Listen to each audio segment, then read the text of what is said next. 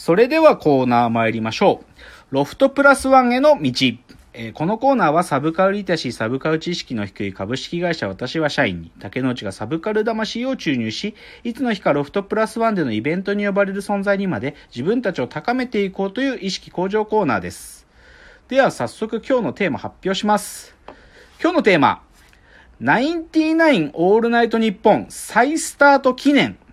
めちゃめちゃイケてると過ごした青春。わ話 です。もういいですね。今日はもう鉄頭鉄尾なんーいいで、ですね、うん。あの実はオープニングも私宿題いらないから竹野内さんのあの感想をもっと聞かせてくれって私が狙ったんですよ。あ そうですね。そう、そう。なんかミノルさんがそういうメッセージが来ましたんで、まあでもそれは今日のテーマがこれだっていうのをはい。ミノルさんが多分はい。はい気を使ってくれたんだと思うんだがあ、いやいや違うんですよ、そうまあでもね、シンプルに僕はもうとにかく、もう僕が大好きだった番組めちゃめちゃイケてる、まあめちゃイケの思い出をとにかく語りたい。で、まあやっぱりもうこのタイミングだしね。で、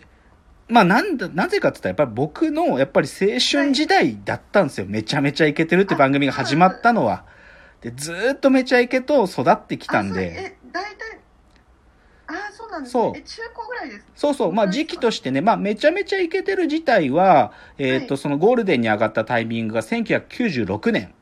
だから僕は高校1年の時だね。あそうだったんですまあね、高校、うん、高校1だったと思う。で、にそれが2018年の3月末で終わるまでやってたから長いよ。もう20、ば、めちゃめ、めちゃイケ自体で22年か23、23年だから。ではあ、でもその前身番組から僕は見てるの。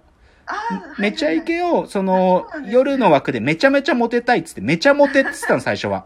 で、めちゃモテが、まあ1年くらい、95年からやってて、この時僕は中学生の時で、だから中中学の時からめちゃモテやってたんで、本当はですね、そのめちゃモテのもう一個前に前身番組があって、それが飛ぶ薬なんだよね、飛ぶ薬。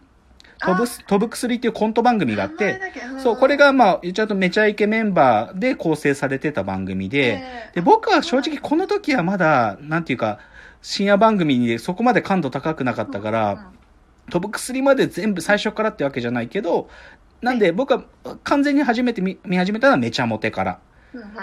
で、でもめちゃモテがそのゴール、土曜の8時って枠に上がって作られたのがめちゃイケで、だから、ド8、フジテレビのド8って言ったら、もうひょうきん族だから。だから、そう、だから最初の目標は、平成のひょうきん族を作ろうっつって始まった番組なのよ、めちゃイケは。それぐらいこう、なんていうか、期待があって、はいでも僕も、あなんか、ナインティナインがスターになっていく、まさに、いあー出発点っていうか、ええだまあ、ちょっとめちゃイケ基調基礎情報ちゃん、まあ、あら、まあ別に言う必要もないんだけどね、ちょっと触れとくと、まあめちゃイケメンバーですよ。まずめちゃイケメンバー。はいはいで、まあ、一応ね、リーダーが矢部さんなんだよね。一応リーダーは矢部さんで、岡村さんはね、キャプテンという位置づけです。だからまあナインティナインが必ずセンターにいて、では、いそれで他にも、あまあ芸人さんだと良い子の浜口さん、有野さんのお二人。はいで、極楽とんぼの加藤さんと山さん、山本さん。はいまあ山本さんが途中でちょっといいなくなったりするんだけど、うんまあそういうトラブルもありながら。はいで、あとは、めちゃモテ時代から入ってきたのが、雛形明子さんと鈴木紗理奈さん。まあ、ね当時のトップグラビアアイドルですよ。で、あと女芸人で、三浦さんと大久保さん。みはいで、三浦さん、あの、最初、その、大久保さんは入れなかったんだよね。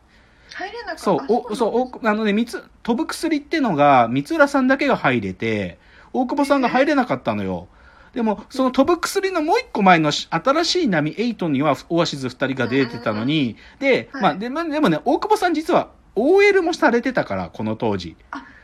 そうなんですかそう。で、めちゃイケも実は途中、OL、一般 OL をやってる女っつって出てきてて、で、でも途中からレギュラーになったの。そう。だから大久保さんはめちゃイケの途中からだんだんスターになってたんだよね。で、あとはめ、あの、雛形さんとか紗理奈さんと同じで、武田真治さんがめちゃモテからそう。だから武田真治さんもね、また、まあ、いろいろね、これで経験しましたよ。で、で、まあ、それで、ちょっとあの、ある機会があって、新メンバーオーディションがあって、参加してきたのが、あの、モデルの淳さん。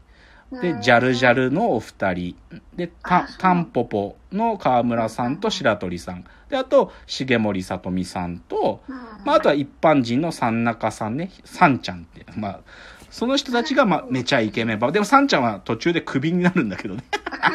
そう、クビになるんですよ。あの、プロレス企画をね、途中で投げ出して、それで、はいはいもう、だったら、んその、国民投票して決めようっつって、国民からめちゃイケレギュラーの権利を剥奪されたんで、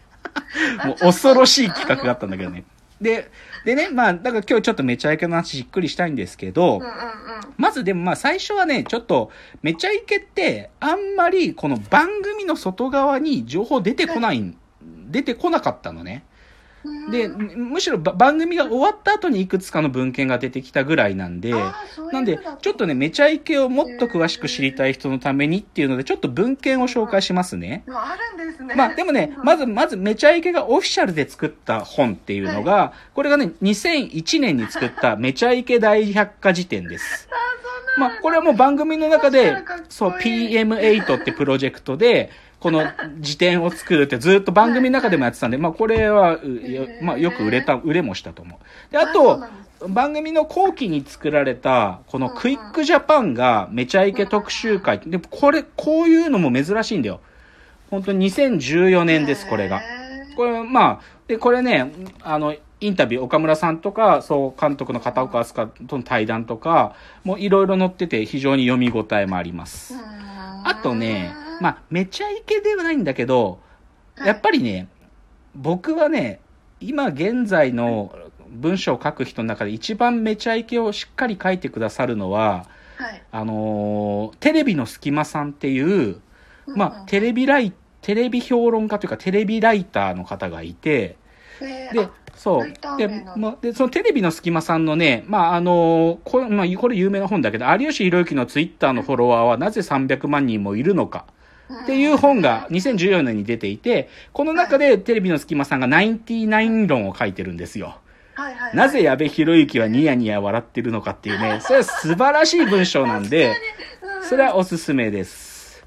で、あとはね、まあ、これちょっと僕正直そんなにおすすめじゃないんだけど、あの、はい。お笑いライターでラリー東田さんって方がいるんだけど、ラリー東田さんがめちゃイケが終わった後に書かれた本があって、はいはい。トンネルズとめちゃイケの終わり、ポスト平成のテレビバラエティ論っていうのを2018年に出してるんだけど、まあ、これはどっちかというともうちょっと引いた立場から、なんかまあ言っちゃうとバラエティっていうい一つの時代が区切りが出たタイミできたタイミングで書かれた本って感じですね。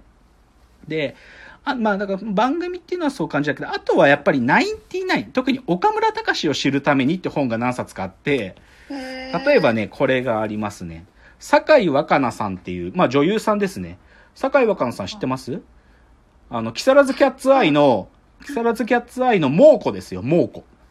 まあ、工藤官九郎作品によく出ている、酒井若菜さんが、酒井若菜と8人の男たちっていう本を書いていて、これ、あの、2000、何年だっけ？ど、これ、2016か。まあ、か、まあ、酒井若菜さんは水道橋博士のメルガ、メルマガにも、あのー連載持ってるし、あそうなんですね。まだ代理で編集長やってたのかな？一時ね、水道橋博士が具合悪くなっちゃった時、彼女が代理で編集長やってたりもしたんで文章も面白いんですよ。で彼女が実はあんまり知られてなかったけど、岡村さんとのつながりについて書いてて、